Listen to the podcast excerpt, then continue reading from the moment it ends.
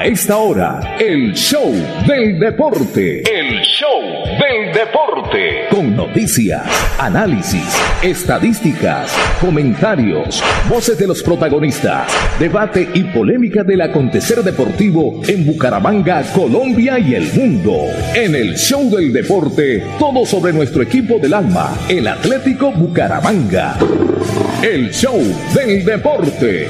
El contenedor deportivo más escuchando de la radio santandereana. El show del deporte. Con la dirección del polifacético Fernando Cotes Acosta. En una presentación de Cajazán, Incomesa, Espuma Santander, Clínica Carlos Moreno, Club Deportivo Olympic, Universidad Industrial de Santander UIS, Fresca Leche. El show del deporte. El espectáculo del músculo, la emoción, la pasión y el sentimiento. La experiencia y trayectoria del mundialista José Luis Alarcón hacen del comentario una opinión con sello propio. La credibilidad es su patrimonio.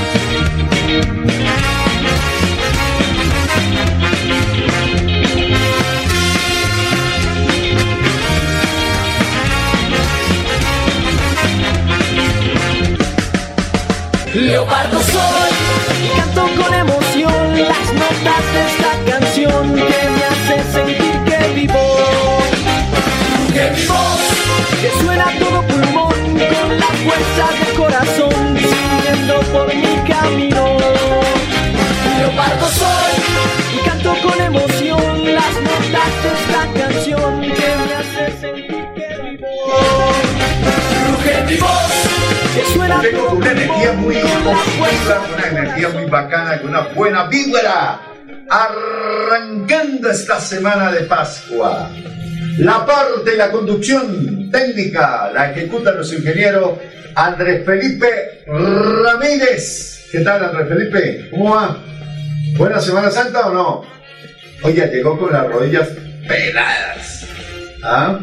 Me dicen que entró a la iglesia de Girón, lo vieron entrando, de rodillas pagando una, una buena una buena promesa, eso está muy bien, eso está muy bien. Es Acosta, Juan Diego Ramírez, Juan, Juan Manuel Ramírez. Juan Manuel Granados, Juan Manuel Rangel, Juan Diego Granados y Juan Manuel Rangel. El orden de los factores no altera el producto, me, decían por ahí. Y este amigo de ustedes, José Luis Alarcón, que les presenta hoy esta emisión de El Show del Deporte con Sport Internacional, hoy día lunes 18 de abril. Esto va pasando rapidito, Dios mío. Estamos en el cuarto mes del año y esta primera parte del campeonato ya está que acaba. Restan solamente cuatro fechas y ya les vamos a hablar de lo que fue el partido el pasado sábado. Atlético Bucaramanga Junior de Barranquilla. Tu papá. Hay mucha gente rasgándose las vestiduras, por Dios. Hay mucha gente parada en las pestañas, por Dios, por Dios. Marcador previsible. Y lo dijimos antes de del partido, antes de, antes de hay que decir las cosas. Pero tranquilos, tranquilos. Bucaramanga va a clasificar. Bucaramanga tiene con qué clasificarse. Lo que pasa es que no tiene muchos ahorros. Y lo que pasa es que tampoco es que tengamos mucha nómina. Pero con lo que hay y el técnico que tenemos, el Piripi Osma, sé que vamos por buen camino. Vamos por buen camino. Hay que mejorar ciertos aspectos, hay que mejorarlos, pero vamos por buen camino. Eh, ya tenemos a Fernando José, perfecto, tranquilo, no hay ningún problema. Nos vamos con los más importantes titulares a nombre de Cajazán, la primera caja de compensación familiar del Oriente colombiano. Y ya me dice el pequeño John, me dice, ya estoy en sintonía. Me alegra mucho. Don John Mayor, el hombre de Mi Carcasa Colombia. Si usted quiere eh, personalizar el celular, las canilleras, pues en mi carcasa Colombia. ¿ah?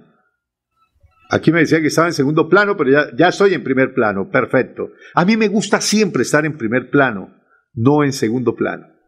Perfecto. Muchas gracias, don John Mayorga, que siempre está en la sintonía. Por aquí me escriben también John Rojas.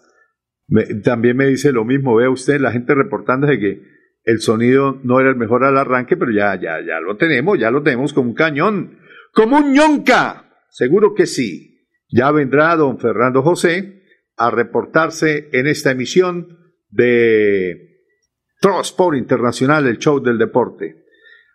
Vamos entonces con Cajazán, la primera caja de compensación familiar del Oriente Colombiano. Aquí están los más importantes titulares en nuestra misión de hoy. En el show del deporte, titulares a nombre de Cajazán, cada día más cerca para llegar más lejos. El show del deporte. Sí, señor. Oye, una noticia que sorprende y mueve la economía futbolística en el país. El Chelsea podría tener dueño colombiano. Resulta que el hijo de el señor Santo Domingo, se llama Alejandro, quiere entrar al negocio del Chelsea, además porque el Chelsea lo están vendiendo por aquello de que los dueños son rusos y en Inglaterra no quieren saber nada de los rusos. Entonces, vea usted esa noticia. Seguimos. Vamos, vamos, vamos, vamos, vamos, vamos, André Felipe. Atlético Bucaramanga, pese a la derrota, sigue entre los ocho equipos que disputarán las finales del fútbol colombiano en el primer semestre temporada 2022. Los tres líderes del campeonato del fútbol colombiano perdieron. A la perdió Nacional con las Águilas Doradas. Perdió Nacional, sí, perdió Nacional. Tuvo una nómina mixta, pero Nacional con nómina mixta y todo tiene que superar a Águilas. Pero mire, el fútbol es así. El fútbol es así es impredecible. Eso me estarán diciendo ahora, después del comentario que voy a hacer del partido Bucaramanga Millonarios. Ah, pero no, es, no que el fútbol es impredecible. Sí, el fútbol es impredecible, pero tiene ciertas lógicas. Hay unos, hay unas bases lógicas que lo invitan a uno a decir ciertas cosas y a opinar y a analizar ciertas cosas de eso es precisamente de lo que les vamos a hablar del partido Bucaramanga Junior. Otro que perdió, el Deportes Tolima. Se vio sorprendido también el Deportes Tolima y perdió en su propio patio. Millonarios. Millonarios también perdió. 1 a 0 frente al Deportivo Pereira. Los tres de arriba perdieron. Y el cuarto empató anoche el Deportivo Independiente Medellín, que será rival próximo del equipo atlético Bucaramanga, rival próximo el sábado. Jugará Bucaramanga Deportivo Independiente Medellín. Esos tres puntos sí se tienen que quedar en casita. ¿Hay margen de error? Sí hay margen de error. Pero Bucaramanga debe ir sentenciando, no dejar todo para última hora. Depende de sí mismo el equipo atlético Bucaramanga para clasificar a los torneos cuadrangulares semifinales de la temporada 2022 primer semestre. Y Medellín, Medellín seguramente va a traer toda su nómina o una nómina mixta. Ellos están participando en el torneo de la Copa Suramericana, donde le fue bien. Vamos a ver. Pero cualquier nómina que traiga, cualquier nómina que ponga el técnico Comezaña, hay que ganarle. ¿Cómo? El técnico Piripi ya ha tomado cierta información de lo que vio anoche precisamente frente al Unión Magdalena, que es un equipo, es un equipo que es un equipo frágil y sin embargo hizo buen partido y sacó un importante punto para ellos. Otro que ganó fue el equipo de la Equidad, la Equidad que será rival del equipo Atlético Bucaramanga por Copa Betplay. La Copa también es importante también es importante, y más en esta instancia, porque ya falta poco para terminar, estamos en tercera fase, y Bucaramanga tiene la gran posibilidad de aproximarse a cuartos de final, y estar en cuartos de final ya estaría 360 minutos de llegar a Copa Libertadores de América. Con mucha tristeza, nostalgia y sentimiento patriótico fue despedido. Se le dio el último adiós a Freddy Rincón el pasado sábado. Palabras emocionantes de el profe Jorge Luis Pinto, quien fue su primer técnico. Fue como un padre para Freddy Rincón. Y siguen los misterios en torno a la muerte de Freddy Rincón, el accidente que le cegó la vida al coloso de Buenaventura. Sí, porque mucha gente se pregunta, bueno, ¿y por qué los dos tipos que se bajaron del vehículo accidentado cogieron un taxi y se perdieron? ¿No socorrieron? Lo más lógico es que si yo voy con amigos y, y me pasa eso y quedo muy mal herido, es que lo socorra, le brinde los primeros auxilios. No, estos tipos cogieron las de Villadiego y hasta luego, vida mía, si te he visto, no me acuerdo quiénes eran. ¿Por qué tanto silencio en el tema? ¿Ah? Las dos, las dos eh, damas que estaban, las dos féminas que estaban en el vehículo, ¿por qué juran y recontra que requete juran que Rincón iba manejando cuando él, eh, es decir, los peritos quienes son expertos en esta clase de accidentes y viendo el golpe por donde entró eh, a embestir el, vehículo del mío, el, el bus que embistió a la camioneta, le dio pleno donde iba el copiloto. Porque si iba manejando Freddy, se hubiera salvado. ¿Por qué tantas versiones encontradas? ¿Qué misterio arropa el accidente de Freddy Rincón? Eso para un caso especial de Cuéntame tu caso. Tenemos que resuelva pronto por pues claridad de todo el mundo y quedar tranquilo. Ya, pues Freddy se fue, que descanse en paz, pero eh, si hay ciertas responsabilidades, esas responsabilidades tiene que pagar alguien. Sí, señor, eso no puede pasar así. Anoche también en el clásico vallecaucano, América, América, no pudo con el Deportivo Cali, Deportivo Cali no pudo con América. Aquí no se puede empatar, decía el grupo Nietzsche. Y se fueron de empate one to one. América y Deportivo Cali. Esto relega la posibilidad del América de Cali que se quedó con 19 puntos, no tiene margen de error y tiene que ganar 12 de 12 para clasificar. En el fútbol internacional ya se conoce el, rival de Liverpool para la FA Cup, el torneo más antiguo del mundo de clubes. Será nada menos ni nada más que el Chelsea. Buen partido, buen partido, partidazo, finalísima y será protagonista, ni más faltaba, Luisito Díaz. No le alcanzó sino para el empate a la Juventus. Oiga, en casa y con un equipo chico, empataron. Eh, renovó, la noticia es que renovó Juan Guillermo Cuadrado por tres años más con la Juve. Esperemos que, que le vaya bien porque con Selección Colombia mm, mm, no lo queremos más. No más Cuadrado, no más James, no más eh, Falcao. Muchas gracias por lo que han hecho no, Falcao ya, ya está, un partido de despedida, hombre, ya hay que renovar todo eso. Hay que renovar todo eso. Eh, la mayoría de los jugadores que vendieron a la selección Colombia en aquellos partidos con Uruguay y con no más Muriel, no más Zapata, no, no más de eso, hay que renovar.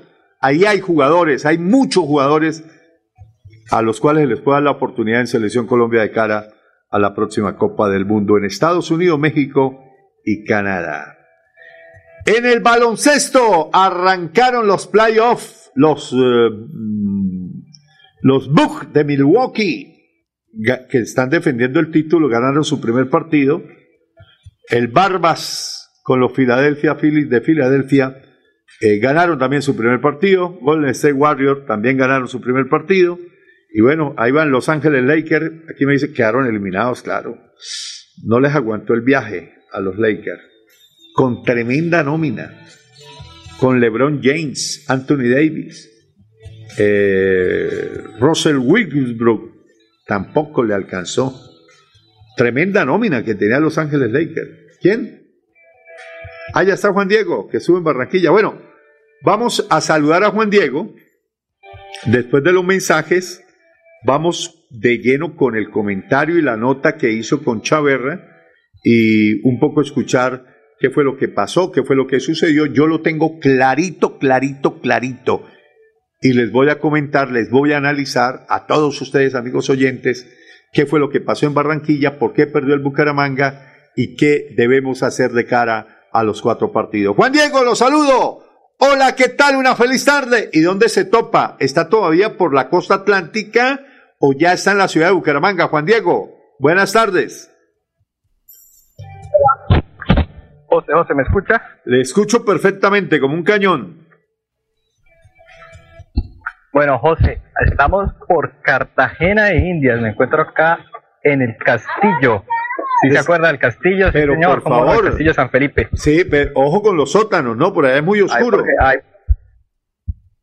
porque, porque usted no me puede ver, pero acá estoy mostrando esta bella construcción prehistórica de Cartagena. Ah, qué bueno, qué bueno. Me alegra muchísimo, me alegra sí, muchísimo. Señor, después para, para subir los ánimos después de la derrota del Bucaramanga contra el Junior en Barranquilla. Oye, pero ¿por qué, por, pero por qué sufre si eso estaba previsto, John? Yo le dije, yo le dije a usted muy clarito, se lo dije, no vaya con pretensiones de resultado porque el equipo que no, va no, es sí, era, frágil era. y era de esperarse. Ahora, si Bucaramanga, ojo con lo que le voy a decir, si Bucaramanga, mi querido Juan Diego, hubiese sacado un empate o hubiese ganado, la madre que yo los recojo en el aeropuerto y los condecoro. Héroes, héroes de la patria. Es que el fútbol tiene su lógica. Era muy jodido con la nómina que llevaba y con las bajas que llevaba el Bucaramanga de encontrar por lo menos un empate. Ah, antes, antes duró la batalla, minuto 46 y eso por un error de Subero, por esos errores, por tener tan frágil el sistema defensivo con jugadores tan frágiles que de cara al segundo semestre vamos a volver a barajar. Bucaramanga tiene que encontrar un lateral distinto a Subero y de pronto una pareja de centrales distinta a la que viene utilizando el equipo, ya bien sea por Mena, por Carlos Henao, por Rodríguez, por el mismo Jefferson Gómez, que son jugadores buenos suplentes, pero no para ser titulares de un equipo que aspire a, tener cosas grandes. Entonces, por ahí, por ahí es donde tenemos que corregir de cara al segundo semestre. Ya, lo del primer semestre nos vamos con eso que tenemos. Que nos va a alcanzar para clasificar, sí, pero no para aspirar a ser campeones. A esta nómina hay que mejorarla. Pienso yo, Juan Diego, no sé usted si usted tiene otro concepto en contrario. No, claro, sí, señor. El partido era prácticamente una crónica de muerte anunciada, como el libro, sí, señor. Sí. Y hay buenas cositas, hay buenas cositas en la nómina, pero claramente hay que reforzarla mucho. Es una nómina muy liviana que se ve que en cuanto en algún momento presenta bajas, el equipo queda totalmente desbaratado. Solo hay una base de equipo titular y si ese equipo titular se pierde por algún tipo de baja o sanción, el equipo se pierde, pierde completamente el rumbo. Así es, así es. Bueno, entonces está linda Cartagena, la han pasado bien, bien en Barranquilla. Qué luna de miel tan sabrosa, Juan Diego. Sí, señor, la verdad salió bastante bueno el, el apoyo de Fernando Cotes para, para la cotización de este viajecito. Ojalá no se me ponga bravo, por acá ando conectado para, para que no hayan quejas de nuestro jefe superior. Así es, venga, y, y nuestro colega y amigo Arsenio Estrada en Barranquilla, ¿se portó bien? Sí, muchísimas gracias a, al señor Arsenio, yo le agradecí por vía WhatsApp, eh, me sirvió mucho la ayuda de, en la búsqueda de, del hotel, un hotel muy, muy cerquita, me sirvió, me fui solamente caminando a, al estadio en la ida, ya en la noche pues sí me tocó volverme en taxi por las altas horas de la noche, pero todo muy bien, muchas gracias también a, a Arsenio y a la ciudad de Barranquilla, muy bella como siempre, ese estadio metropolitano, una maravilla, la verdad era la primera vez que yo me encontraba en, en la casa de la selección Colombia y aunque perdimos, pues como usted decía y como dije, era algo previsto, entonces uno sale con la satisfacción de, de una experiencia más, de, de un sitio más conocido, de, de algo histórico para nuestro fútbol colombiano y nuestro fútbol de selecciones. Y por la atención de los jugadores no se preocupe, eso suele pasar, eso suele suceder. Cuando se pierde, a los jugadores poco les gusta hablar, salvo aquellos que tienen más entereza, aquellos que dan la cara, como el caso de Chaverra, y que tienen personalidad de liderazgo. Los otros se arrugan cuando ven un micrófono y, sobre todo cuando se pierde, porque no saben qué decir por las limitaciones que se tuvieron. Eh, pero, pero, tranquilo que eso suele pasar. Cuando se gana, todos hacen fila para hablar, pero cuando se pierde es muy complicado. Por eso, no se preocupe por eso, mi querido Juan Diego.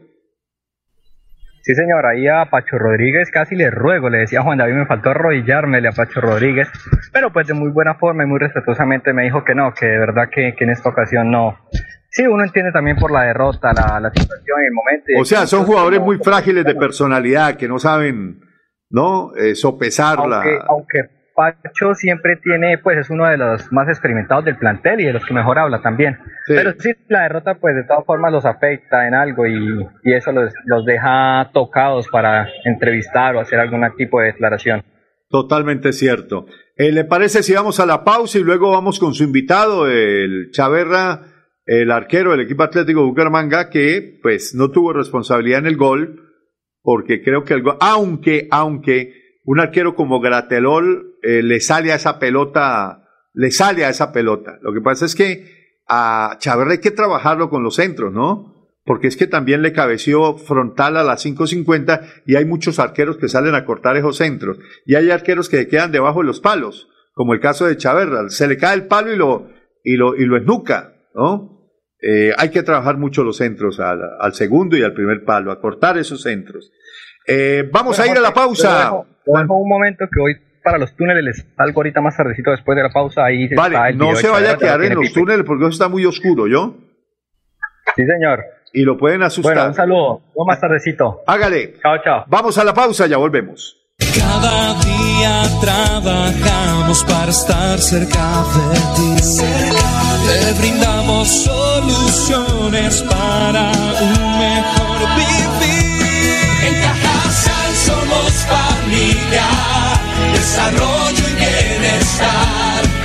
Cada día más cerca para llegar más lejos. Con Cajasal. Vigilado Supersubsidio.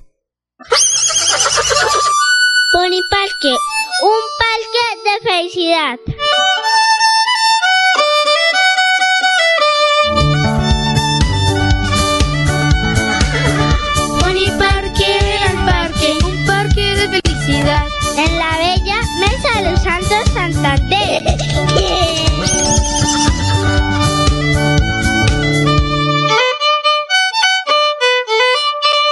Le echemos pa'lante, si se puede, para que la vida tenga sabor. Le echemos pa'lante, con leche, para tu familia es más nutrición. Le echemos pa'lante. Leche fresca leche, 30 años, refrescando tu tradición.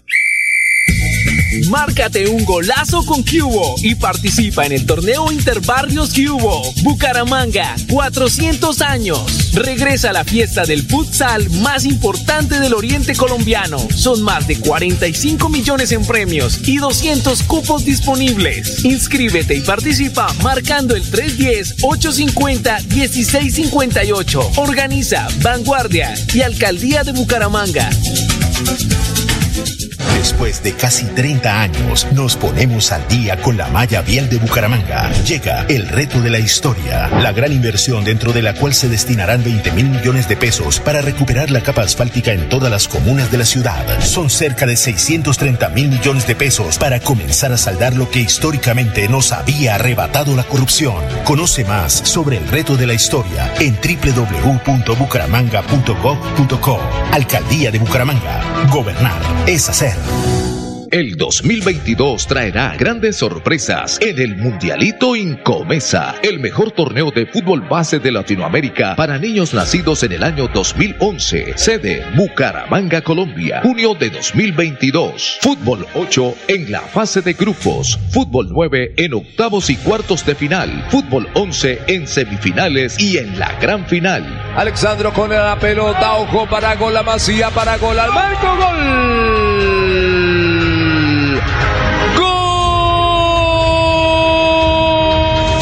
12 millones al técnico campeón y 6 millones al técnico subcampeón.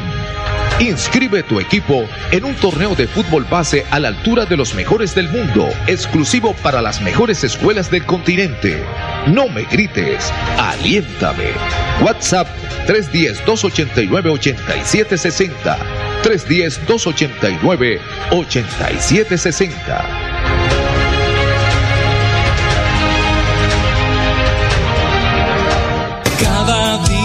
Trabajamos para estar cerca de ti. Te brindamos soluciones para un mejor vivir. En Cajasal somos familia, desarrollo y bienestar. Cada día más cerca para llegar más lejos. Con Cajasal. Vigilado Supersubsidio. Del deporte. Fernando. Fernando Cotes Acosta, el polifacético, experiencia y versatilidad radial en el show del deporte. El show del deporte.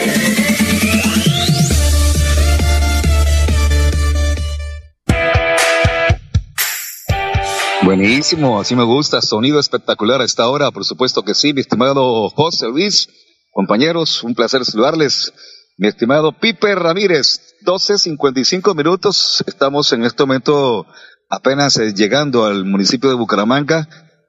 Eh, vea usted cómo son las cosas. Trancón en Pidecuesta en dos partes, pero no hubo trancón bajando, por supuesto, a la Mesa de los Santos como se vivió viernes, sábado y domingo que estuvo la mesa bien tanqueada.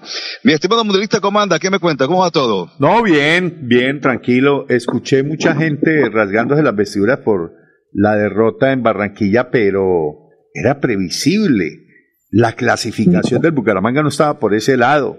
Y de en hecho, mi cuadro principal, en mi cuadro de, de, de proyecciones, tenía un cero ahí. Total. Bucaramanga en Barranquilla. Total, yo tenía Así también que- una X. Sí, no, yo tengo ahí un cero. Y, y Bucaramanga tiene todavía, como usted lo ha comentado en la primera media hora del programa, tiene en sus manos la clasificación y la clasificación la tiene en casa. Y en casa tenemos la ventaja en este momento que el Piripi se ha hecho a un buen porcentaje de puntos y yo creo que por ese lado tenemos que confiar eh, en el equipo que tiene en este momento, en la forma como Piripi ha encarado los partidos como local, a ver cómo nos va. Así que no hay preocupación, yo diría en este momento. Eh, pero sí, está claro que la tarea hay que hacerla en casa, frente al Medellín y frente a el equipo de Patriotas. Con esos dos partidos, con esos seis puntos, Bucaramanga estaría adentro y, y mire usted que, por supuesto, algunos resultados se le han venido dando, como el empate ayer de América y Cali. ¿Por qué? Porque queda, deja la América. Lo que no combinó fue la victoria de la Equidad, pero bueno, Equidad también está ahí con 22 puntos en la pelea y va a ser rival nuestro en tres oportunidades en menos de 15 días. Así es. Y yo sí creo que Bucaramanga debe afrontar la Copa Betplay con seriedad. Eh, ya jugó con suplentes frente a Envigado, pero creo que frente a la Equidad no creo que vaya a pasar lo mismo. Aunque la Equidad también, como está en la pelea por la liga, también me imagino que podrá utilizar una nómina mixta. Yo pensaría que puede ser una nómina mixta, una nómina con jugadores importantes y unos jugadores que estén ahí siempre en el tema de suplente, pero debe encararse el partido del miércoles frente a la Equidad en Bogotá con todo. Es que yo la verdad tengo la teoría, es como si yo le dijera a usted, José, José eh, hay que comentar un partido este sábado y el domingo otro y el lunes otro. No, mano, qué pena, yo nomás puedo uno solo por fin de semana. Venga, si usted es un profesional en el comentario, y lo hago también para un tipo, para un narrador o para un reportero, pues se narra un partido el viernes, el sábado, el domingo, el lunes. y tiene con qué, y si es comentarista viernes, sábado, domingo, lunes. Ahora, partido el miércoles y partido el sábado, entonces no se puede. No son profesionales para jugar dos partidos. Ave María, no sé. Con ese cuentico que hay que ponerle cuidado más a la, a la Copa, ese cuentico no, hay que jugar los dos torneos como si fueran, los dos torneos son para mí importantes. Sea, ah, bueno, eh, ¿Que hay prioridad en la liga? Sí, claro, por supuesto que sí, hay prioridad en la liga. Pero una cosa es que sea prioritario la liga y otra cosa es que deje por fuera el paseo y que no le interese a uno el otro torneo. No, los dos tienen que tener igual de importancia. Ese es mi pensamiento, José. Ese es mi, mi punto de vista. Eh, lo voy a dejar diez minuticos mientras te vino aquí de no, no, tranquilo. A, la house y, y, y, siga usted por favor con los ah con el comentario de, lo que fue el partido. Correcto. Eh, que entre otras cosas me puse tranquilamente ayer en la mañana, la ventaja de estar descansadito, tranquilo. relajado. Cogí, cogí, relajado, cogí los goles, los miré uno a uno, cómo partió la jugada, cómo terminó la jugada, los goles de Barranquilla, de Junior de Barranquilla, en Barranquilla. Y debo decirle que la torta las pusieron los volantes en primera instancia. Y no sé si en el segundo, en el segundo, el, la jugada del gol de Junior arranca porque no hubo control de balón de un jugador Aquí tengo la duda, porque es pelo mono, pelo así como al estilo de Kevin, al estilo de Dairo, que por la izquierda iba con el balón o debía ir con el balón y le pegó en la, en la, en la canilla, como dice, y rebotó y la cogió el de Junior. En el primer gol de, de Junior, también le rebotó en la canilla, ahí sí creo que fue Cristancho, volante también de Bucaramanga, y la bola cayó en Fuentes. Así que en las dos jugadas, inicialmente hay un error de control de balón de los jugadores del Bucaramanga. En el primero, de Cristancho, creo que es el jugador que le pega en la, en la canilla y se va hacia Fuentes. Y el segundo, eh, el error también fue de un jugador que iba por la izquierda, iba en plan de salida a Bucaramanga, el tipo le pega o se le, se le escapa el balón y le llega un jugador de Junior y ahí arranca las, las dos fueron así, calcaditas. Y el defensa que de pronto falló en las dos jugadas, Claro que yo creo que fallar es diferente a decir que puso la torta, porque además debo decir que el jugador de Giraldo del Junior se levantó muy bien, el hombre Jefferson Gómez no alcanzó a controlarlo, no alcanzó a, referenciarlo y le metió el cabezazo. Pero es que ya le han hecho a Jefferson, ya le han hecho varios goles así. Bueno, pero, pero entonces, entonces sí, lógico, pero, pero es, una, es un tema de... Se está comiendo cada gol, se está comiendo cada gol Jefferson. sí, sí, sí, bueno, digamos como usted dice, se, se, se comió, se, se comió la, el, el achique, pero hay que también darle virtud al, al, al jugador de, de Giraldo. Y en la segunda, lastimosamente rechaza también Jefferson, pero le pegan el pecho a, y, y, le pegan el pecho y amartigua el balón, y queda justo para él, y un goleador Borja frente al arco solo, sí, no, no, no la haya perdonado. Así que así fui que, que vi los goles, los repetí una, dos, tres veces hasta analizar la jugada, pero así que haya sido torta, torta, torta, como, como acostumbra su merced a, decir los jugadores, tampoco. Bueno, no, son tortas. Entonces no le, no le ponga torta, póngale un postre. No, no, no, es que ninguno de los dos, porque a mí me parece eso es como muy, no, no, no, no es bueno, ¿no? Eso, esto es fútbol. Y en el fútbol, y yo diría que en el fútbol los cuatro defensas, los dos marcadores y los dos centrales, siempre, incluyendo el arquero, también van a ser siempre potencialmente jugadores que colocan torta. Eso es difícil. Y muchas veces colocan torta que los delanteros no aprovechan. Muchas veces. Hemos visto muchas jugadas en el fútbol, en cualquier equipo del mundo, en cualquier campeonato del mundo, donde los defensas y el, y el arquero ponen tortas. Y muchas veces, y muchas veces, no la aprovechan los delanteros. Si no, los partidos quedarían 15-14, 10-9, 8-7, ¿no? Entonces yo pienso que esto es fútbol y en el fútbol lo, hay que mirarlo de esta manera.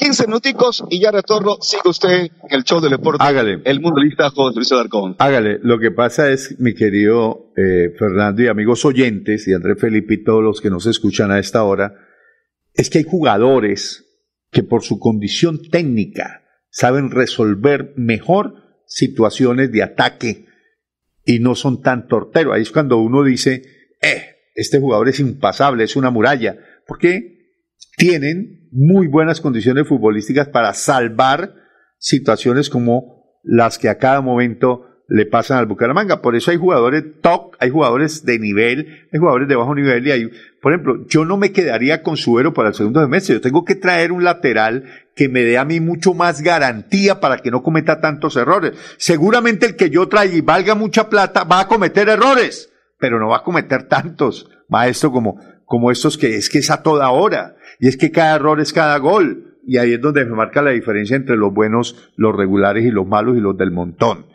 Vamos a ir mm, al análisis de, de, estos primeros, bueno, no de los primeros 45 minutos. ¿Usted tiene, ya presentó la sesión del Bucaramanga o no? No, entonces presentemos la sesión del Bucaramanga.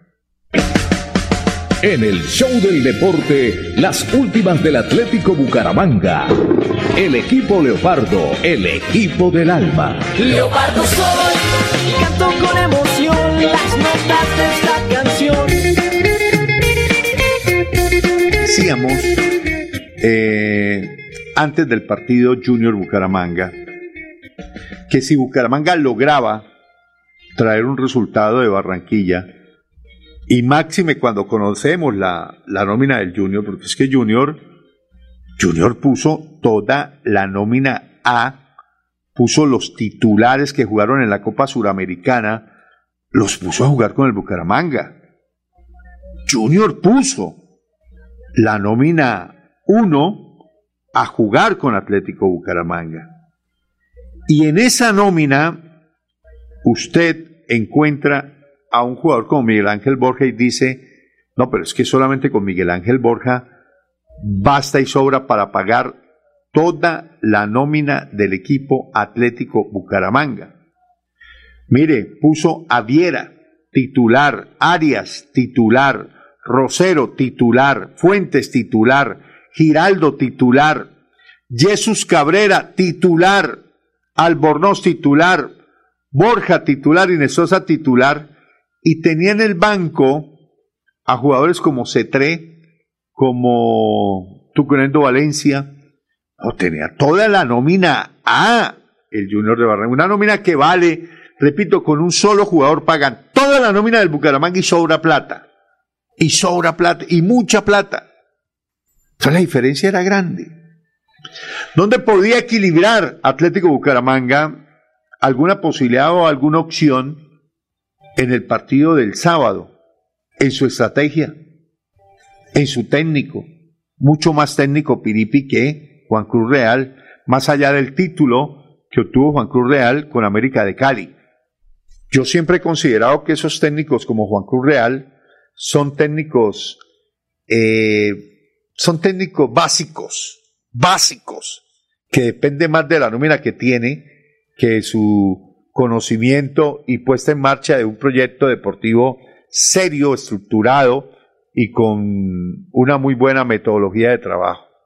Técnicos como Sanguinetti, Cravioto, Juan Cruz Real, viven del cuento, del cuento de los empresarios, de, de que le manejen su, su hoja de vida, mm, bueno, ya tiene para mostrar Juan Cruz Real, pero son técnicos supremamente básicos, supremamente básicos. Ahora, ¿qué pretendía el técnico Piripi Osma cuando planteó el partido como lo planteó? Para mí el partido estuvo bien planteado. Es que no podía Bucaramanga arriesgarse a comerse una goleada y como mucha gente lo pedía, es que hay que jugar face to face. Hombre, yo le jugaría a Junior face to face si tuviera a Acosta, si tuviera a Telly, si tuviera a Sherman, y eso plantearía un partido con esos jugadores, algo conservador, pero tendría un mejor manejo de pelota, que fue lo que le faltó al Bucaramanga, manejar cuando tenía la pelota alguna otra posibilidad, pero también es cierto que si Bucaramanga hubiera manejado la pelota y se hubiese atrevido a ir a buscar la portería de Viera, nos hubieran colado por lo menos tres o cuatro. Y hubiéramos pasado una vergüenza, porque es que Bucaramanga no tenía con qué. Las herramientas que tenía Bucaramanga eran más del orden colectivo que del orden individual. Entonces, ¿qué quiso hacer Piripi? Piripi montó lo que un técnico inteligente, lo que un técnico eh, que piensa en el futuro de la estima del Bucaramanga, para no lastimarse y no lacerarse y no comerse una goleada de manos de Junior. Porque la nómina de Junior era mucho más que la nómina del Bucaramanga. Maxi, me repito que Bucaramanga lleva una nómina con Ronaldo Taveras, con Cristanchos, que sí, el pelado tiene condiciones, pero todavía está muy crudo para afrontar esa responsabilidad. Con los Rodríguez, con los Subero, antes, antes. Antes, antes, antes Bucaramanga la sacó barata y yo creo que el resultado estuvo acorde, acorde, estuvo justo para lo que se vio en el terreno de juego. Y eso que tuvimos en el primer tiempo, por lo menos unas dos, tres aproximaciones. El remate de Marcelín, el saque de banda de Marcelina a, Dairo Moreno y otra aproximación del equipo Atlético Bucaramanga 3 en el primer tiempo y en el segundo tiempo, cuando adelantó línea no generó ninguna posibilidad de gol. Entonces yo creo que Piripi, Piripi tiene que estar tranquilo. Piripi tiene que estar tranquilo. Ahora, no dan más esos jugadores ni los Mateocanos, ni los Ronaldo Tavera, no dan más. A esos jugadores no se les puede pedir más. Jugadores como Subero no se les puede pedir más. Jugadores como Pacho Rodríguez no se les puede pedir más. Jugadores como Henao no se les puede pedir más. Ellos, ellos son eso. Jugadores limitados, pero limitados técnicamente. Y con jugadores tan limitados, no se le puede pedir a un árbol de peras manzanas. No se le puede pedir a un árbol de pera manzanas. Entonces, Bucaramanga hizo lo que tenía que hacer, cerrarse y buscar el error del contrario, como lo supo hacer en Manizales. En Manizales hubo una diferencia, que Bucaramanga cuando entendió que tenía con qué ir a buscar el partido, lo buscó, porque la nómina de, del Once Caldas no era la misma nómina, no era la misma nómina del Junior. Y entonces lo fue a buscar y lo ganó. Y, eso hacía parte de la estrategia. En este caso con Junior, Bucaramanga tuvo limitaciones individuales y quiso arropar en el planteamiento colectivo, en el formato, en el código, en la partitura, quiso equilibrar un poco y le iba saliendo las cosas a Piripi. Porque ustedes notan el gol del Junior fue terminando la primera parte. Incluso yo me atrevería a decir que de pronto por ahí Bucaramanga se le hubiera enredado el, resultado del empate si nos vamos con el 0 a 0 en los segundos 45 minutos, porque íbamos a coger a un Junior desesperado buscando el arco del Bucaramanga y por ahí en una contra le hubiéramos podido hacer el gol. Y, y por ahí para que nos empataran 1-1, porque yo no veía ganador al Bucaramanga en el partido frente a Junior. Era un partido perdible. Y más en las circunstancias como se jugó con un Junior con toda la titular y un Bucaramanga con mucho suplente. Y esos suplentes son suplentes porque son suplentes, pero no tienen con qué ser titulares. Marcelín lo molieron a patadas. Lo molieron a patadas. Y el bar, muy bien, gracias. Muy bien, gracias. Se quedaron chupando. Esos del bar perdieron eh, es decir, la de Mayor perdió el billete con esos señores que estuvieron en Barranquilla del se quedaron chupando, se quedaron chupando. Iban en tres de Bucana porque no, no, no vieron una. Cuando las evidencias estaban ahí, la, la repetición de la transmisión oficial de Winsport mostraba cómo descaradamente e infame ese Biafara, lateral derecho del equipo junior, pisoteó y le restregó los taches a Marcelín en su pierna. Yo creo que eso fue lo que lo lesionó. Y en el segundo tiempo, sacrificado Marcelín, el mejor del juego, porque claro, por ahí le estaban haciendo ochas y panochas a Blanco, a Marcelín, a Subero y al otro Diomar Díaz o a Ronaldo Tavera, los volvieron ropa de trabajo por las bandas. Bucaramanga cuando tenía la pelota no tenía con qué sostener la pelota, no tenía con qué defenderse con la pelota. Y bueno, repito, hubo dos, tres aproximaciones más por viveza de Marcelín que, y, que se durmió Junior en esa pelota de saque de banda que pudo haber terminado en gol. Seguramente Dairo pudo haber resuelto de otra manera para haber asustado por lo menos al tiburón en la ciudad de Barranquilla. Y era, cuando vino esa jugada estaban 0 a 0. Pudo, pudo ser el 1 a 0 a favor del equipo Atlético Bucaramanga y las cosas hubieran podido cambiar. Pero repito, hubiesen sido héroes, yo los hubiese condecorado, donde Bucaramanga hubiese sacado el empate era para verlos condecorados, hacerles un homenaje, recibirlos en carro de bomberos. Y si hubieran ganado más, todavía era para haberles hecho monumento. Pero no, no nos alcanzaba para eso. No nos alcanzaba para eso. Pero circunstancialmente la pelota o, o, se hubiera podido voltear esa historia porque el fútbol tiene esas situaciones que como la del saque de banda de Marcelín y la recepción de, de Airo hubieran podido cambiar la historia de un partido que estaba más a favor de Junior que del Bucaramanga. Pero bueno, ya se perdió. 2 a 0. Quedan cosas para sacar conclusiones que definitivamente los suplentes son suplentes y que Bucaramanga tiene muy poquito en el banco para resarcir. Esto fue lo que terminó diciendo el técnico eh, Piripi Osma después de los 90 minutos y Ronaldo Tavera, que fue el jugador del equipo Leopardo, que asistió a la conferencia de prensa.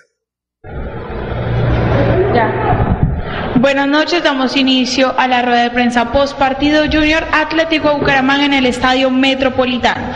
La primera pregunta la hace el profesor Oscar Julián Londoño del Balón Dorado Colombia. ¿Por qué el equipo se le dificultó llegar al arco de Viera a los 45 minutos? Buenas noches.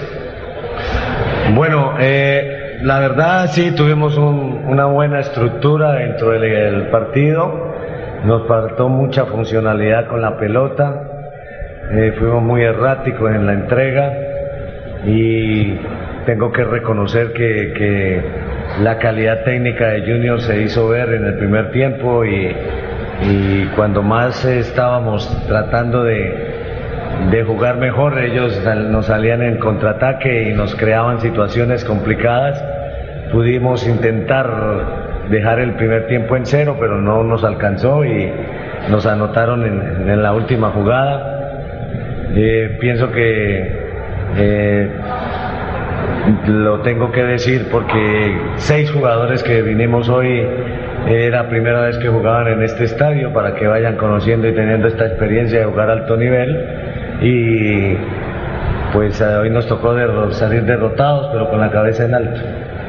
Para el jugador, ¿qué sensación le deja este compromiso y cómo analiza los próximos encuentros? Buenas noches, no, la verdad pues tratar de sacar lo, positivo, yo sé que veníamos por, por otro resultado, sabíamos que si en el primer tiempo aguantábamos el 0-0 el partido a ser otro en el segundo tiempo, pero ya analizando lo que viene y sabemos que, que tenemos con qué.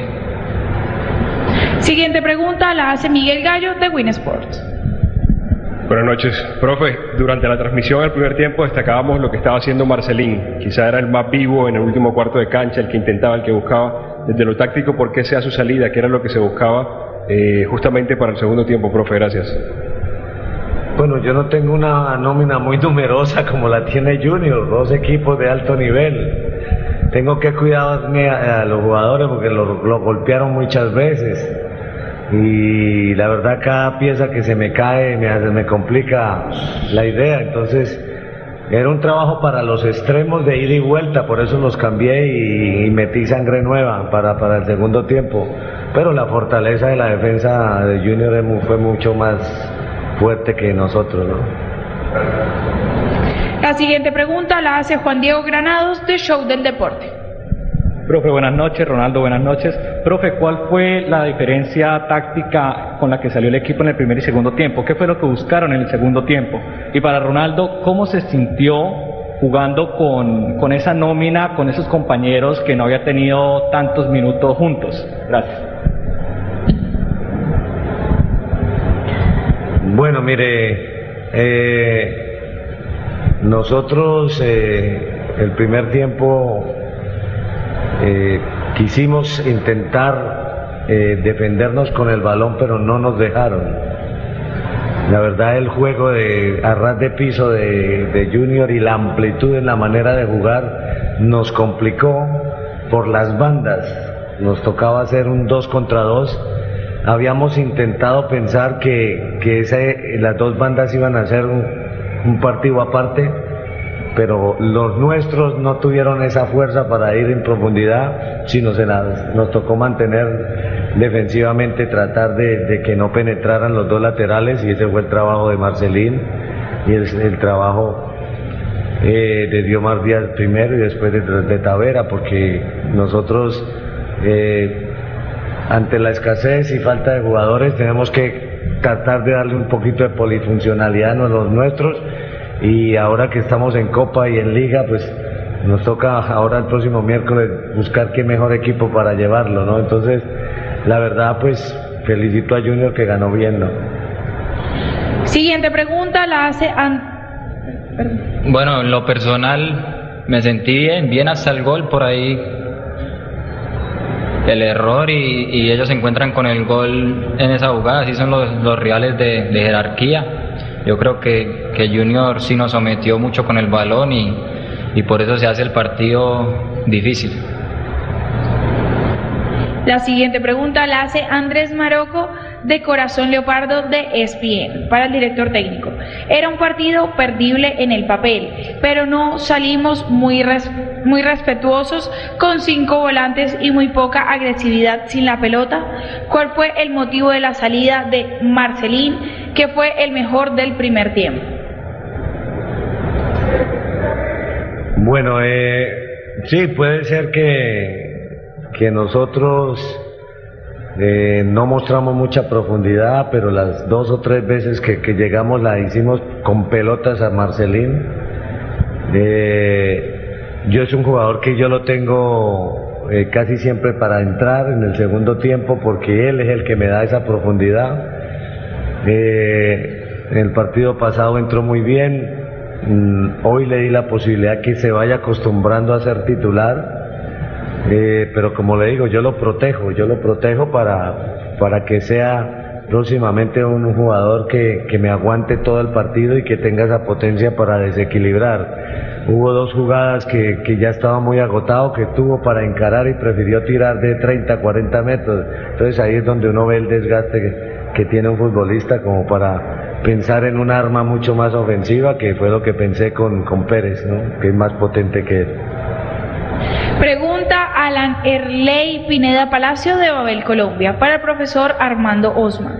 ¿Decidió salir a aguantar los ataques del rival o el desarrollo del partido lo llevó a eso? Y para el jugador, ¿en qué fallaron en el aspecto defensivo contra el Junior de Barranquilla?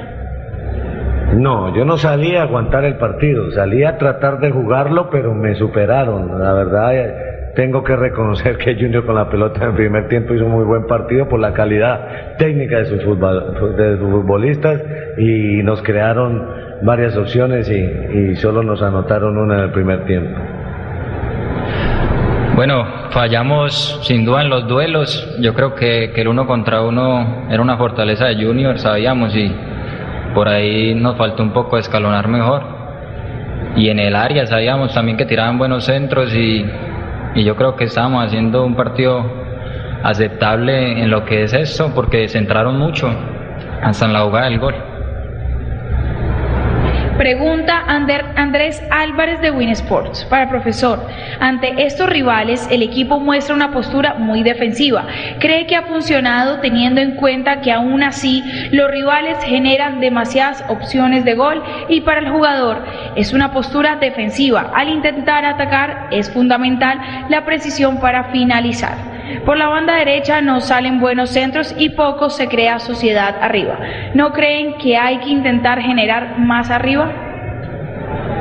Bueno, nosotros tenemos que pensar en qué estadio estamos desarrollando un partido. Vuelvo y le repito, seis jugadores de la plantilla de 18, de los cuales tres iniciaron el partido, nunca habían jugado en el Metropolitano.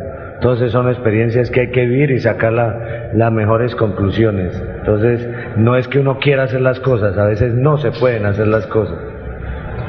Sí, tiene, la verdad tiene razón. Yo creo que por la derecha faltó profundizar mucho más, pero así, así nos lo dio el partido. Se, nos costó mucho lo que fue la profundidad y tirar centros, que, que es un fuerte de nosotros, pero estamos totalmente con la cabeza arriba que vamos a salir a, a pelear nuestro campeonato en casa. Damos Bueno, muy bien. Ahí termina la conferencia de prensa del profe Piripi Osma.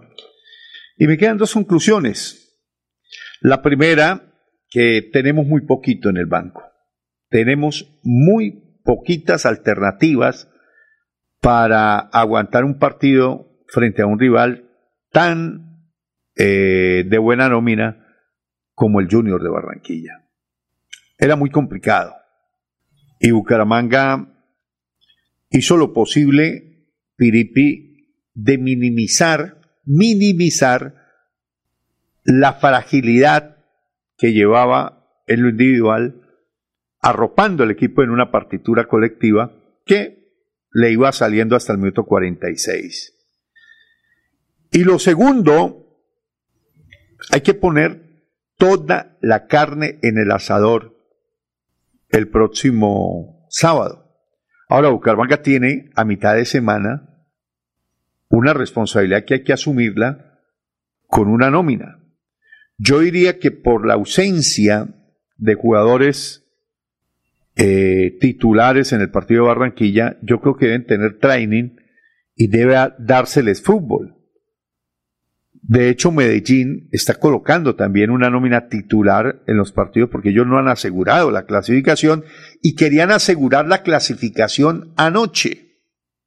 Y puso a Regui, puso a todos los titulares, los puso el técnico Comesaña. Entonces, Bucaramanga tiene que jugar, o debería, no tiene, porque uno lo único que tiene es que morirse, como dice el dicho. Bucaramanga debería llevar ni una nómina suplente ni una nómina titular, una nómina mixta.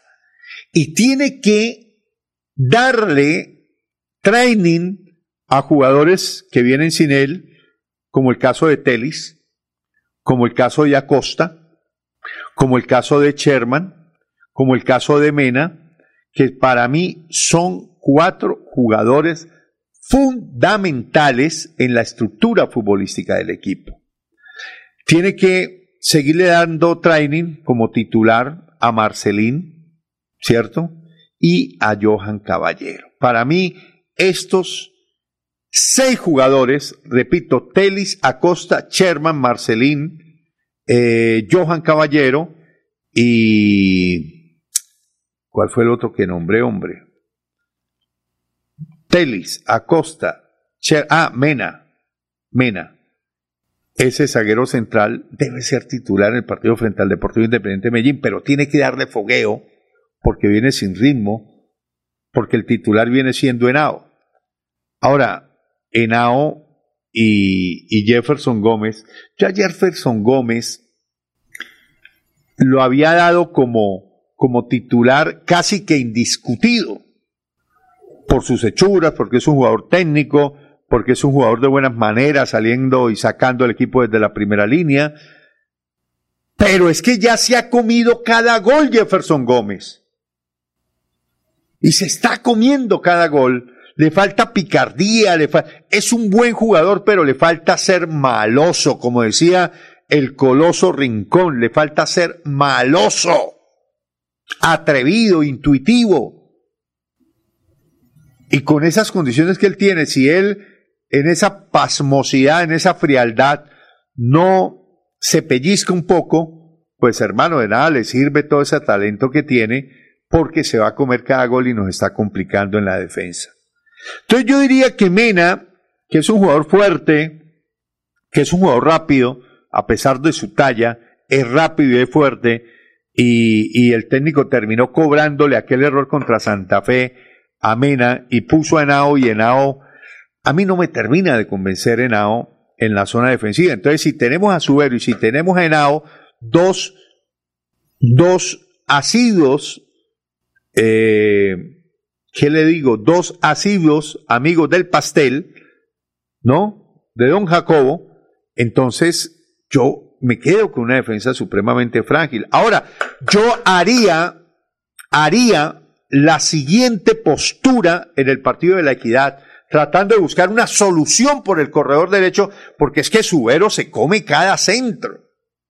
Y Subero es un jugador muy limitado, técnicamente es limitado, no tiene techo. O, ese es el techo más bien de Subero, con una calidad muy bajita. Le puede meter gana, le puede meter, pues, pundonor, Pero es que yo le puedo meter punto honor a una carrera de 100 metros y yo la, esa carrera de 100 metros la voy a hacer en 30 segundos porque yo no tengo fondo, no tengo velocidad, por más ganas que tenga. Y así es su héroe en el fútbol. Su héroe, por más ganas que le ponga, no va a poder porque es muy limitado técnicamente y, y, y, y me está dando mucha papaya por ese costado. Y si no tengo un jugador punta que me ayude, hermano, yo voy a quedar desnudo completamente por ese costado. Entonces yo tengo que preparar, porque lamentablemente Jackson, Montaño, cuando lo pusieron, no dio pie con bola. Y el técnico lo volvió a poner, el partido de Barranquilla lo puso en el segundo tiempo y Jackson no pasó nada con Jackson, profe. Profe, no más con Jackson Montaño, por Dios. Es un jugador muy limitado. Lo mismo que Mateo Cano, lo mismo que Ronaldo Tavera, son jugadores muy limitaditos, muy, muy, muy escaso aporte, pero muy escaso. Yo creo que si los colocamos de estorbo, hacen mucho más. Entonces, profe, ¿por qué no probamos a David Gómez como lateral por derecha? Probémoslo. No perdemos nada. Probémoslo en el partido frente a la equidad. Probemos a este jugador como lateral derecho. Él maneja bien la derecha, maneja bien la zurda. De hecho, él es derecho, pero maneja bien el costado zurdo, es ambidiestro. Y puede meter buenos centros. En los primeros partidos yo no lo vi tan mal, profe, no lo vi tan mal. Bueno, usted no lo vio, porque estaba Cravioto. Pero este es un jugador que por lo menos si yo le doy la tarea defensiva, me la puede cumplir. O por lo menos yo miro otra cosa diferente a Suero, que era suplente del titular el año pasado y hoy es titular, titular de este equipo Atlético Bucaramanga y ahí hay un hueco enorme, profe. Yo sé que usted quiso probar a Montaño, le quiso dar confianza y Montaño tampoco le respondió. Este par de jugadores, mejor dicho, Subero es un buen suplente. Ya, pare de contar. No puede ser titular. Un equipo que pretenda cosas importantes en el fútbol colombiano no puede tener a Subero de titular. No lo puede tener. Para mí una formación ideal, para mí, para mí, para este servidor, una formación ideal en el equipo Atlético Bucaramanga es con Chaverra, con Gómez, porque yo sé que David Gómez es, es más que no diría mucho más, pero sí es más que Subero. Rodríguez lo pondría otra vez de zaguero central. Lo pondría otra vez de zaguero central a Pacho Rodríguez en compañía de Jefferson Mena. Son los menos aparatosos de los cuatro o cinco zagueros centrales que tiene el equipo Atlético de Bucaramanga. No vuelvo a sacrificar a Michael Acosta como zaguero central porque pierde Bucaramanga en la zona media. El señor Telis y el señor Acosta tienen que ser titulares. Deben ser titulares. Tienen que ir a Bogotá a coger ritmo para venir a jugar contra el Deportivo Independiente de Medellín. Entonces, Chaverra, Gómez, Rodríguez, Mena y Blanco, para mí deben ser los titulares. Telis y Acosta deben ser los dos volantes de recuperación. Telis y Acosta. Han jugado muchísimos partidos, se conocen al dedillo. No inventemos más, profe, en esa línea de recuperación, porque Bucaramanga si algo tuvo como falencia en Barranquilla fue falta de potencia, falta de filtro, de fuerza, de entereza demostrar los dientes frente a los junioristas. Porque con, con eh, ese compadre Díaz, con Cristancho, que todavía está muy crudito, con ese otro Tavera, no le metemos miedo a nadie. A nadie le metemos miedo. Me quedo con Pino, que tiene que mejorar mucho más Pino Caballero, con Sherman y Marcelín como titulares para enfrentar al Deportivo Independiente de Medellín y me quedo con Dairo Moreno en punta. Para mí, esos hoy por hoy deberían ser los titulares del Bucaramanga, son los que se aproximan a un nivel óptimo para hacer un colectivo sólido y contundente frente al Deportivo Independiente de Medellín. Del resto, el señor Kevin Pérez, el señor Kevin Pérez me está pareciendo ya un humo, una mentira, porque a veces sí y a veces no, no mantiene una, una constante hacia arriba, sino picos altos y picos bajos los de Kevin Pérez por la banda derecha. Me quedarían como alternativas Diomar, eh, Díaz, me quedaría eh, Jason Moreno, me quedaría incluso Viloria, me quedaría Ronaldo Tavera por ahí como para rellenar, ¿no? Y el mismo Kevin Pérez. Pero repito, Chaverra, eh, si quiere pequeño John, apúntela por ahí, que para mí esta nómina es la que va a terminar jugando el cuadrangular semifinal del fútbol colombiano. Chaverra, David Gómez, yo estoy seguro que si Piripi le da un chance a David Gómez como lateral por derecha, se va a quedar con el puesto. Lo va a convencer. Estoy convencido de eso. Gómez, Rodríguez Mena, Cristian Blanco, Telis Acosta, Pino Caballero, Sherman Marcelín y Dairo Moreno. Para mí esos son los once a los cuales hay que darles continuidad, confianza y lo llevando de cara, repito, al cuadrangular y a la clasificación. Vamos a ir con estos mensajes y ya regresamos con más show del deporte Control Sports Internacional. Cada día trabajamos para estar cerca de ti. Te brindamos soluciones para un mejor vivir. En Cajasal somos familia, desarrollo y bienestar. Cada día más cerca para llegar más lejos. Cajasal. Vigilado Supersubsidio. Parque, un parque de felicidad.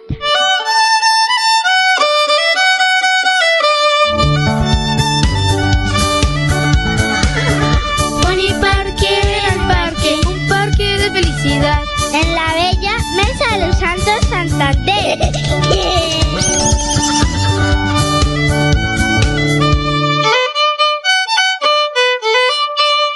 Echemos pa'lante, si se puede, para que la vida tenga sabor. Echemos pa'lante, con fresca leche, para tu familia es más nutrición. Echemos pa'lante. Leche Fresca Leche. 30 años refrescando tu tradición. Márcate un golazo con Cubo y participa en el torneo Interbarrios Cubo. Bucaramanga, 400 años. Regresa a la fiesta del futsal más importante del oriente colombiano. Son más de 45 millones en premios y 200 cupos disponibles. Inscríbete y participa marcando el 310-850-1658. Organiza Vanguardia y Alcaldía de Bucaramanga. Después de casi 30 años nos ponemos al día con los parques de Bucaramanga. Llega el reto de la historia, la gran inversión dentro de la cual se destinarán más de 15.890 millones de pesos para repotenciar siete parques de la ciudad. Son cerca de 630 mil millones de pesos para comenzar a saldar lo que históricamente nos había arrebatado la corrupción. Conoce más sobre el reto de la historia en www.bucaramanga.gov.co. Alcaldía de Bucaramanga. Gobernar es hacer. El 2022 traerá grandes sorpresas en el Mundialito Incomesa, el mejor torneo de fútbol base de Latinoamérica para niños nacidos en el año 2011. Sede Bucaramanga, Colombia, junio de 2022. Fútbol 8 en la fase de grupos. Fútbol 9 en octavos y cuartos de final. Fútbol 11 en semifinales y en la gran final. Alexandro con la pelota, ojo para gol, la masía para gol, al marco, gol.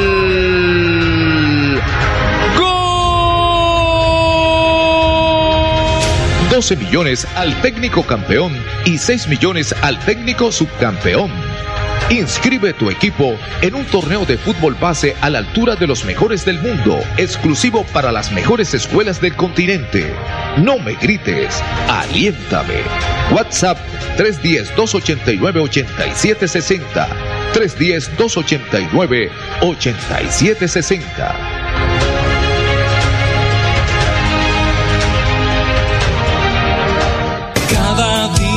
trabajamos para estar cerca de ti. Te brindamos soluciones para un mejor vivir. En Cajasal somos familia, desarrollo y bienestar. Cada día más cerca para llegar más lejos. Con Cajasal. Vigilado Supersubsidio. El show del deporte. Muy bien, una 39 minutos, una 39. Eh, últimas noticias, últimas noticias. Eh, Barcelona-Cádiz en poco, en, en minutos, por la fecha 32 de la Liga de España. Eh, noticia oficial, acaba de salir el comunicado de la Federación Colombiana de Fútbol, eh, dando ya lo que habíamos eh, dicho hace rato, la desvinculación de todo el cuerpo técnico encabezado por Reinaldo Rueda de la Selección Colombiana de Fútbol. ¿Quién será el nuevo técnico? Mm, Vaya usted a saber. Vaya usted a saber. Vaya usted a saber. ¿Usted, usted, Este- quién- usted qué candidato tendría para colocar si, si, si de pronto se requiere de un trabajo antes del Mundial?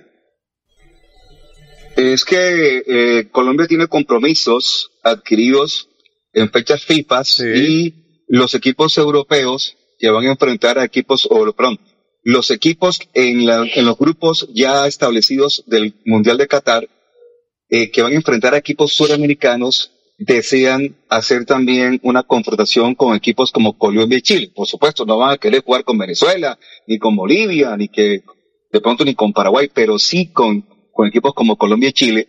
Entonces Colombia tiene unos compromisos ya adquiridos para esas fechas FIFA para jugar partidos amistosos. Se suponía que eran partidos amistosos antes del Mundial, pues ahora son partidos amistosos para darle fogueo a los otros que sí clasificaron al Mundial y seguramente los, los debe cumplir. Así que debe haber un técnico eh, denominado, llamado para, para cumplir con los compromisos. Ahora, para el tema de, del Mundial o de los siguientes mm, compromisos que tenga de competencia la selección Colombia, creo que viene Copa América primero que el Mundial de Estados Unidos.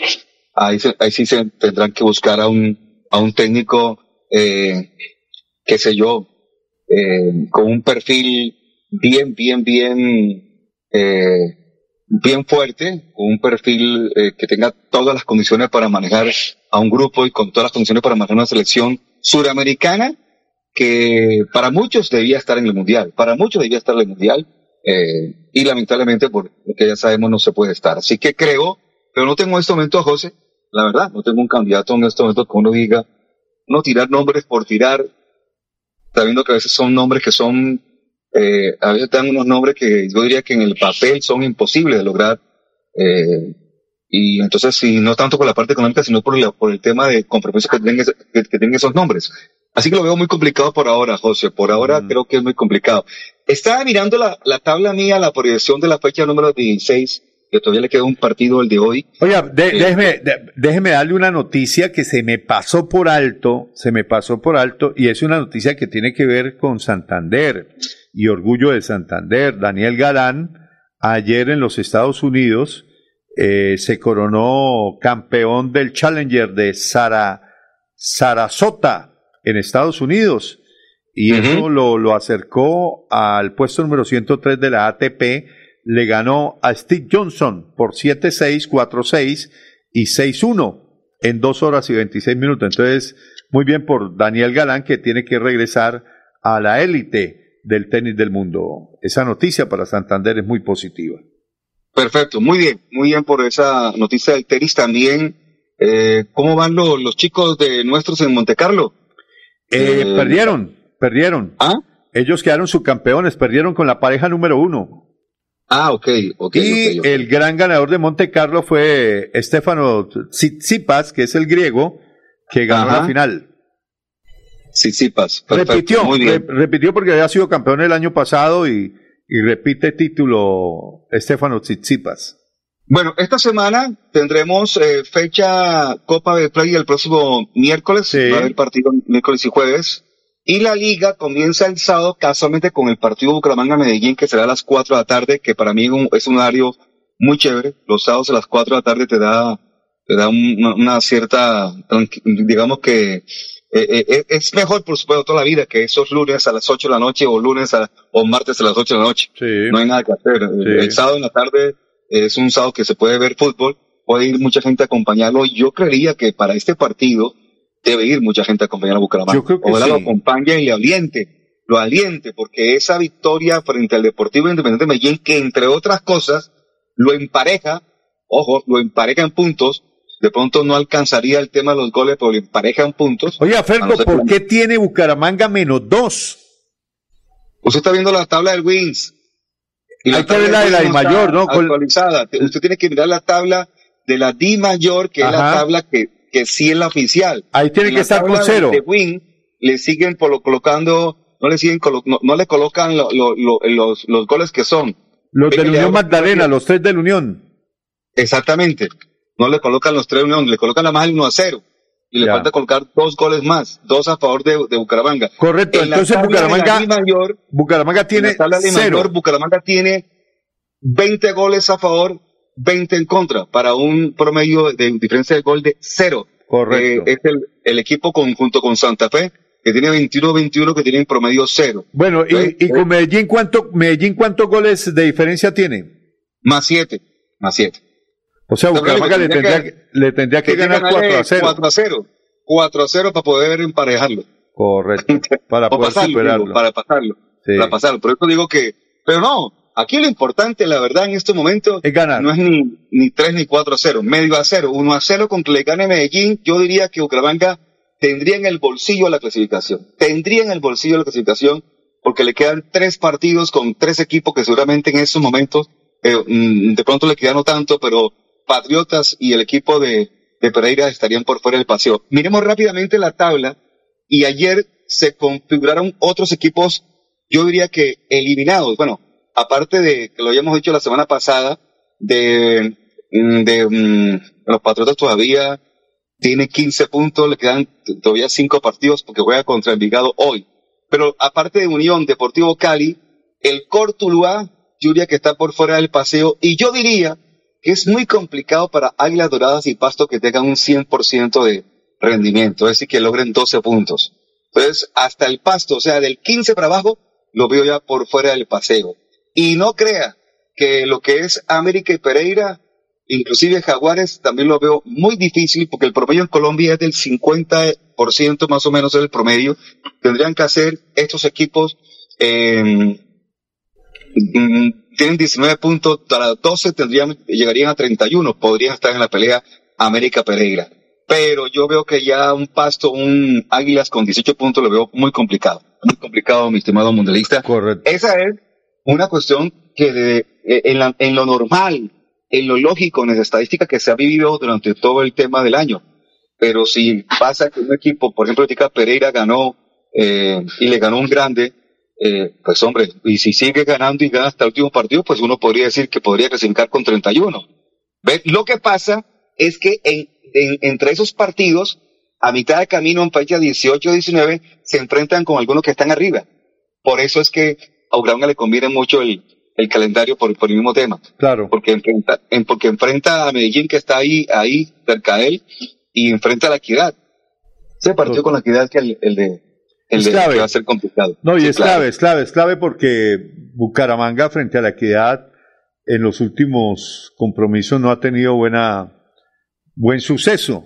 Eh, yo recuerdo el último partido del campeonato pasado, Bucaramanga tenía para ganar y depender de sí mismo ganándole a Envigado y, perdió, y perdió dos goles a cero en un partido que no quiero recordar quién fue el que puso Por, por ejemplo, le quiero contar, en la última fecha, y esa es la que yo recuerdo en este momento, en la última fecha, Bucaramanga teniendo eh, los 30 puntos que tiene, y van a, van a llegar dos equipos seguramente con 28 puntos. Voy a mirar la última fecha aquí rápidamente. Ajá. Esos dos, dos equipos se llaman Santa Fe y Once Caldas, y se enfrentan en Palo Grande. O sea, se quitan por las cuentas, por las cuentas que yo llevo, Bucaramanga ganando sus dos partidos local llega a 30 puntos, tranquilos. Ajá. Once Cali y Santa Fe con sus enfrentamientos que tienen con varios equipos llegarían a esa última fecha con 28. Es decir que aún perdiendo Bucaramanga con el Pereira, uno de estos dos equipos se va. Porque ninguno puede sumar más de a tres. O lo suma Once Caldas, o lo suma Santa Fe, o quedan empatados. Pero, pero ninguno, lo- los dos no podrían pasar al Bucaramanga en el grupo de los ocho. Por eso yo, yo tengo ¿Qué, mucha qué- fe. qué partidos tiene Envigado eh, los últimos cuatro? Eh, Envigado, rápidamente le busco aquí. Bueno, juega hoy. El partido fecha 16 contra Patriotas de visitante. En la fecha 17, Envigado recibe al Pereira, o otros que están ahí como en la, en la pelotera. ¿Sí se cuenta? Sí, ¿Sí sí, se cuenta? sí. Ya, entre- ya si y pasa, si hay un derrotado en, en esos dos partidos, inclusive un empate, se van los dos de, de, de- de- de para atrás. O sea, no, no, no suman de tres y ahí se les, les complica la vida a ellos. En la fecha 18, el Envigado va de visitante a jugar con Junior de Barranquilla. Sí. Ah, difícil, ¿sí o? Si le fue duro también Bucaramanga, ¿por qué no también duro a, a Envigado? Y en la fecha 19, Envigado juega de local y recibe Envigado a Águilas Doradas. O sea, es confrontación allá de paisas en Envigado, en el Águilas se la complica Envigado. Águilas se la complica Envigado, como se la complicó a Nacional. sí. Sí. Ave María. Y en la última fecha, Envigado va a jugar de visitante con el Tolima. O sea, Envigado no la tiene fácil. Envigado no- Si de pronto, ojo lo que estamos, lo que voy a decirle, si de pronto Tolima está buscando ser cabeza de grupo en esa última fecha, va con todo contra Envigado. Les explico, porque es que los dos primeros de la tabla de reclasificación lideran el grupo A y grupo B. Los otros van a ser sembrados, si no estoy mal el tema. Así es. Son dos cuadrangulares. Entonces, el primero y el segundo en la tabla van a ser líderes de grupo a grupo. Y no va a querer de pronto, si está Tolima buscando ser primero o segundo, enfrentarse a Nacional o enfrentarse, bueno, igual a Claro esa que, Tolima, claro que Tolima es el papá de Nacional, ¿no? Total, sí, total. Entonces, entonces ese, ese, ese, ese, ese tipo de comportamiento y revisando rápidamente cuáles son los equipos, yo creo que, yo creo que eh, Santa Fe también- Santa Fe la tiene también dura. Santa Fe la tiene muy dura también. Veamos Alianza, porque puede ser, miremos Alianza, puede ser que los dos equipos, como no se enfrentan Alianza y Bucaramanga, pueden ser que los dos equipos eh, eh, puedan eh, encasillarse. En este momento, Alianza es eh, noveno, ojo, noveno, con los mismos puntos que Envigado, que es, que es octavo con 23. Entonces, Alianza, sus partidos, la- los partidos de Alianza, ¿cuáles son? Veamos rápidamente. Fecha 17. Alianza va a jugar eh, su partido como local frente al Deportes Tolima. Difícil partido, por lo que le estoy diciendo. Pero no son imbatibles. Mm, Ya, se, ya nos dimos cuenta que ni Tolima, ni Nacional, ni Millonarios son los equipos que no, que no se les puede ganar. Los tres perdieron en la fecha que acaba de, de- que está terminando. En la fecha 18, pero póngale ahí un, un tres punticos, ¿por qué no? En la fecha 18, alianza con América de Cali en Cali. Bravo. Por eso digo, ya esos dos, otros dos, que están también detrás de Bucaramanga, que están buscando meterse, ya uno de los dos, Se quitan o los dos, podían, sí. podían quedar por fuera del paseo. En la fecha 19, el Alianza Petrolera va de local a disputar el partido frente al Once Caldas, otro que está en contienda. Si se da cuenta, por eso yo le digo que como los demás se enfrentan entre ellos para llegar, es, es- le, allanan el camino a Bucaramanga. O sea que el, octavo, el octavo podría clasificarse incluso hasta con 28 puntos. Yo le puse 29. O sea, para mí, el ideal sería 30 puntos en este momento. Pero yo, en mi proyección, en mi tabla, el octavo clasifica con 28, con 29 puntos. El octavo. Y finalmente Alianza en la última fecha va a jugar de visitante y va a visitar a Millonarios. Uy, bravo eso. Muy. O sea, Es o sea, que, es usted- que le se toca. da cuenta es Santa Claro. Fe, Envigado y Alianza, que son los tres equipos que podrían quitarle una plaza o esa plaza que tiene Bucaramanga en este momento, la tienen mucho más brava que el propio Bucaramanga. Entonces Bucaramanga, Bucaramanga inclusive, si le gana a Medellín y va de pronto a- al partido en Bogotá con la equidad, ¿por qué no? ¿Por qué no? Ese es el partido de la clasificación. Dos fechas ante- Sí, anticipadas. podría ser. pero. O sea, amplía el margen de error, ¿no? Por si llega Totalmente. a tener un traspié con, con Patriotas.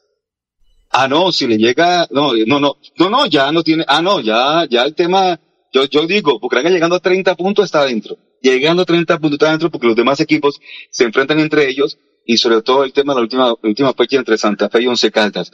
Ese es el análisis que hemos venido haciendo con la proyección que manejamos nosotros, proyección, ojo, proyección. Pero mire que las proyecciones también tienen, yo, uno proyecta puntajes, eh, triunfos, empates, y dése cuenta que en el partido de la, de este fin de semana que pasó, que coloqué a Bucaramanga perdiendo, y, y acerté solamente tres marcadores. El resto, yo pensé que a Nacional le ganaba al, al equipo, Tolima ganaba el local, Millos también podría obtener un empate con Pereira, y no, no se pudo. Yo colocaba que Medellín le ganaba a Unión y no le ganó. Entonces, no todas las veces estas proyecciones surten, eh, pues, es la proyección. Yo tengo, aquí en la proyección que tengo en este momento, el equipo que sale de los ocho se llama Independiente Santa Fe.